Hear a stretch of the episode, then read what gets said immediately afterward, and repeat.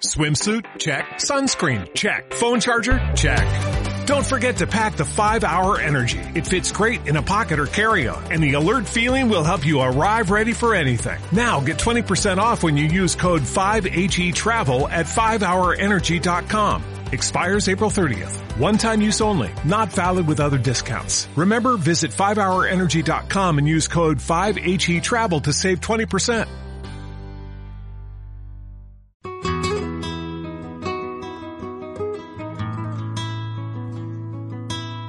Apuntes Taurinos por José Patiño.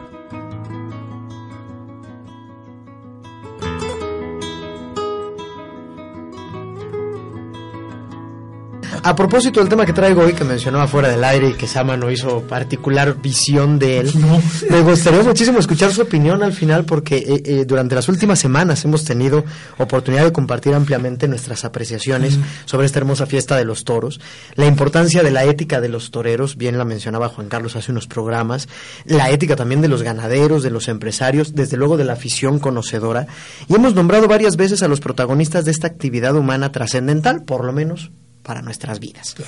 Tuve la suerte de encontrarme con una frase en el callejón de la Internet que me cautivó de alguna manera y pensé compartirla con ustedes esta tarde. Dice, somos los apoderados, a ver qué opinan, los últimos románticos del toreo. Entre otras cosas, porque como es notorio, el mundo del toro no es otra cosa que un negocio como otro cualquiera. Esta frase la dijo Antonio Picamils, un trabajador infatigable, unido al taurinismo por varios frentes, pero siempre desde la independencia y la lucha. A partir de él he decidido compartir con usted algunas reflexiones sobre el apoderamiento. Pla Ventura, escritor taurino español, nos resume así el trabajo de los apoderados. Ese hombre romántico en que sin lugar a dudas le podía más la vanidad que el propio dinero Digamos que entrar en la misma habitación que el torero, estar en el callejón de la plaza, viajar en su mismo coche y representar al diestro ante las empresas, ello era la causa fundamental de esta figura, relegando al mismo dinero a un segundo término.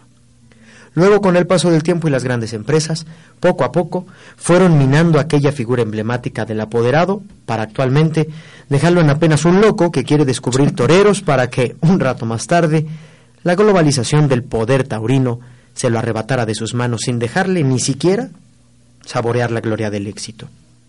Por todo ello, ser apoderado no deja de ser una figura que acepta un riesgo inútil, en ocasiones, hasta con el riesgo de perder los pocos ahorros que tengan para la satisfacción de descubrir nuestros valores. Y es que los grandes consorcios del negocio taurino no apuestan por las jóvenes promesas, y la responsabilidad de ello pareciera descansar en los apoderados independientes, que muchas veces sufren, sufren la ingratitud de los toreros que descubren. Decía, retomando Antonio Picamils, una labor de locos.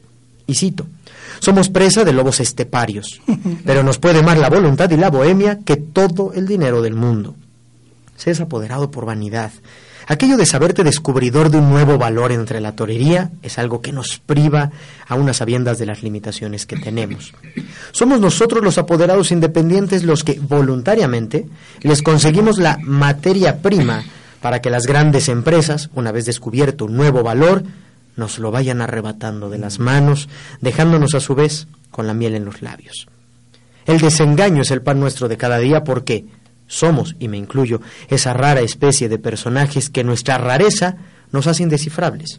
Y lo digo convencido porque ¿cómo diablo se puede descifrar a un hombre que es capaz de encontrar tesoros para una vez en sus manos que se los arrebaten sin apenas poder disfrutarlos? Apoderar a un muchacho que empieza es, ante todo, opositar a la ruina económica y desdichadamente a la ruina moral. Nos destruye mucho más la ingratitud, el no aprecio, que todo el dinero del mundo. Somos los creadores de la nada, o quizás del todo para gozo y disfrute de las grandes empresas. Somos los soñadores de la luz cuando el mundo del toro está teñido por las tinieblas.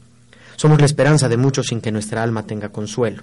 Somos el viaje a ninguna parte, puesto que cuando pensamos que tenemos un boleto para viajar en primera clase, pronto se nos apea para seguir andando. Somos, en definitiva, como diría un conocido bolero, un sueño imposible dentro de la oscuridad de la noche. Sea como fuera, el mundo del toro siempre estará plagado de esta figura romántica y apasionada que es el apoderado. En el camino, como se sabe, te encuentras de todo. Te llama el desesperado que piensa que lo puedes todo. Llamas al que le has visto posibilidades y ante no tener nada, pronto accede a tu ruego. Te deja aquel que creías que era tu amigo hasta la eternidad. Luchas por causas que, creyéndolas muertas, sigues con la ilusión de que se cumple el milagro imposible. Somos, como explicaba, ese eslabón mágico entre el torero y la empresa y que unos y otros, sin lugar a dudas, deberían respetar. Y si me apura, potenciar al grado máximo.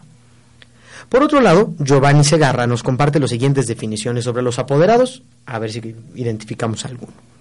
Hay apoderados que buscan a toda costa colocar a su pupilo en cualquier cartel con la única preocupación e intención de alcanzar el buen dinero. Este es el apoderado vertical y radical, que si bien es cierto sabe manejar el interés económico de su torero, también sabe llevar la parte profesional de quien lleva de la mano. Es ese un real educador taurino. Y está el apoderado sentimental, ese que alguna vez quiso ser torero y por determinada circunstancia en su vida no logró su meta y se enfrasca en conducir a los futuros toreros y no dejan que el alumno exponga lo que lleva adentro.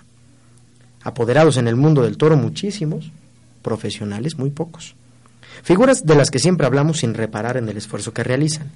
En momentos en los que la fiesta necesita honestidad, una honestidad que se aleje del corporativismo, quizás sean estos apoderados románticos un punto de inflexión que nos permite encontrar verdaderos valores de la fiesta, no solo como personas, sino moralmente hablando.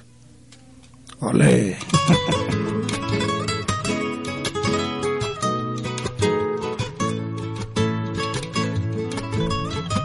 Apuntes Taurinos por José Patiño cada semana en tu podcast. Gracias por escucharme.